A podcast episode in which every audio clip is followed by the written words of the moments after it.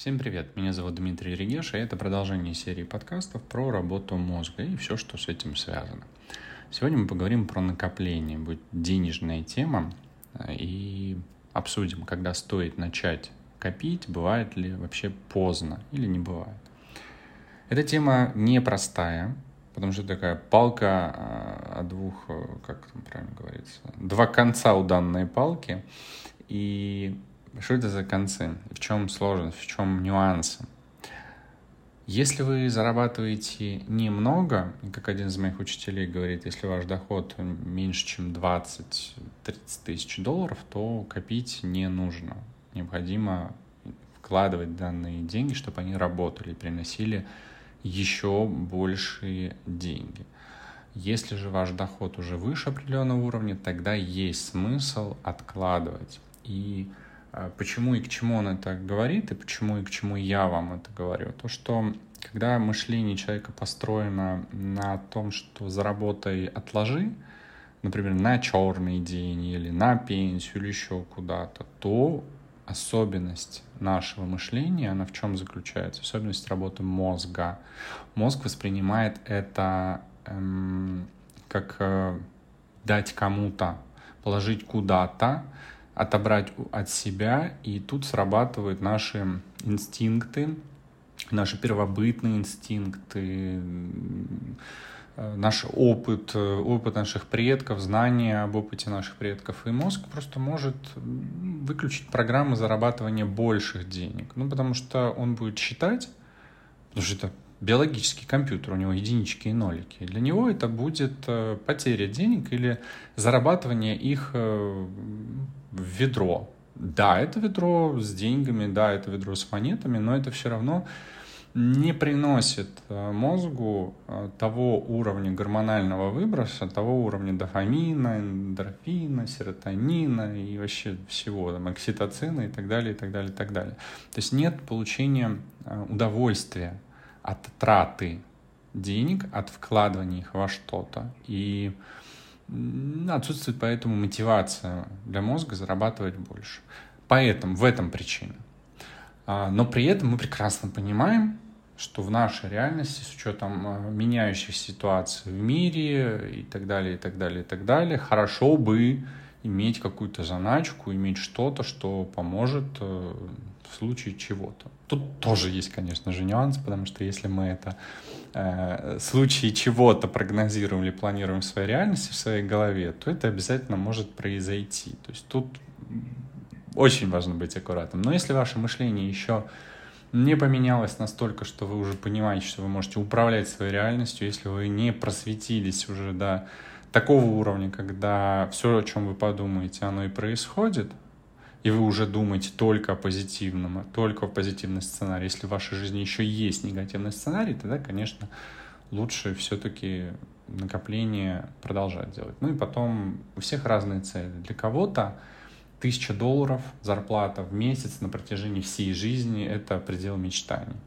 А кому-то необходим постоянный рост. И, в принципе, если ваш доход не растет э, раз в квартал, то это ненормально. А нас Э, детей, внуков э, советского прошлого так не учили. Нас учили, что должно быть плановое производство, наша зарплата должна быть фиксирована, штатные сетки, расписание, грейды и так далее, и так далее. И вот мы там годами живем и зарабатываем одни и те же деньги. А до важных и знаковых кризисов в, нашей, в наших странах, так и вообще даже индексация зарплата, если была, то потом она в некоторых компаниях и прекратилась. И у некоторых работников зарплата может и на протяжении трех лет, например, не увеличиваться. Ну, потому что кризис же в стране. Компании это не очень хорошо. Ха-ха-ха. Но в любом случае, если же мы говорим все-таки о накоплениях и почему эм, стоит раньше начинать копить или там, не стоит. Ну, если вы будете раньше начинать и даже небольшие суммы, которые будут инвестироваться за счет сложных процентов, это проценты на проценты, они будут давать дополнительную прибыль. То есть положив деньги и аккумулируя проценты на том же самом счете, вы будете от этого выигрывать. И в какой-то момент э, денег будет прирастать все больше и больше за счет этих самых процентов. Считается, что, в принципе, если начать э, копить в молодости, то можно выработать еще привычку к финансовой дисциплине, которая пригодится на протяжении всей жизни. Но я бы здесь, наверное, соглашусь. И, наверное, все-таки есть определенные нюансы здесь, потому что вопрос формулировок. Если это накопление, оно осознанно, оно доставляет какое-то удовольствие или оно незначительно в общем бюджете, то окей. Но если это, например, формулируется как экономия, я лучше сэкономлю и положу э, в копилку столько-то денег, то это не очень хорошо. Опять же, потому что используем слово экономии, в данном случае оно влияет на мышление, и мозг начинает экономить и на доходах, потому что нафига зарабатывать больше, если потом это в какую-то копилку нужно отложить. Безопасность, об этом я тоже говорил, почему это плюс, если мы говорим о накоплении в текущей реалии, в меняющемся мире, непредвиденные обстоятельства, они могут случиться в любой момент, если человек так думает и он так планирует, и поэтому эти накопления могут помочь, ну и в том числе чувствовать себя уверенно. А если человек хочет что-то купить большое, то, возможно, за счет накопления можно этих целей достигнуть быстрее. Но нужно быть, опять же, аккуратным, потому что, а, например, в 2021 году я один из этих людей, некоторые мои знакомые инвестировали в криптовалюту, вложили деньги, и то, что стоило 200 долларов, сейчас стоит 16 долларов. То есть произошло обесценивание, и уже на эти деньги, если бы ну, мы говорили о тысячах долларов, то уже дом купить нельзя было бы нормальный на эти деньги. И в этом плане, это опять же говоря о накоплениях, очень важно выбирать правильные источники накопления, очень хорошо изучить бы всю эту ситуацию. Если кто-то копил в рублях э, и видя сегодняшний курс доллара, понимает, блин, зачем же я вкладывал рубли?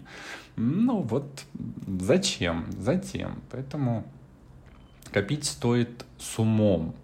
Э, нужно очень важно относиться к данному вопросу. Лучше всего использовать диверсификацию есть вкладывать в разные активы, например, рассмотреть э, металлы, э, золото, серебро, а также акции, облигации. Кстати, если вы инвести... не инвестировали, ну или если вы инвестировали когда-нибудь э, в акции, в облигации, в ценные бумаги, то там учат о том, какой процент должен быть в каких типах бумаг. То есть не рекомендуется, например, все 100% Эм, вложений делать в акции. Даже там предлагается диверсифицировать э, свой портфель. Также можно посмотреть на недвижимость, но опять же нужно смотреть, в какой стране эту недвижимость покупать, в каком городе покупать и так далее, в каком состоянии, что делать с этой недвижимостью. Ну, в машины инвестировать, наверное, смысла нет, потому что всем прекрасно понимаем, что того, как из салона машина выезжает, 30% в цене она теряет. Хотя, опять же, в той текущей ситуации, которая сейчас произошла в мире, в некоторых странах машины подорожали, и кто-то, наоборот, выиграл из этого.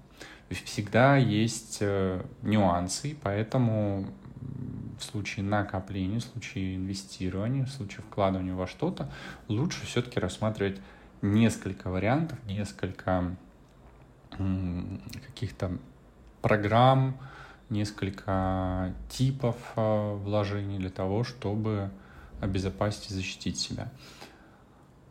То есть, э, отвечая на вопрос, когда стоит начать копить, наверное, я скажу, когда хотите, тогда и начинайте. Бывает ли поздно? Я думаю, что никогда не будет поздно. Когда захотите, тогда и начинайте. Главное, чтобы вам это было все в удовольствие, чтобы вы получали наслаждение – от своей жизни. Они просто проживали ее. А иначе зачем жить? Только получать удовольствие. До новых встреч!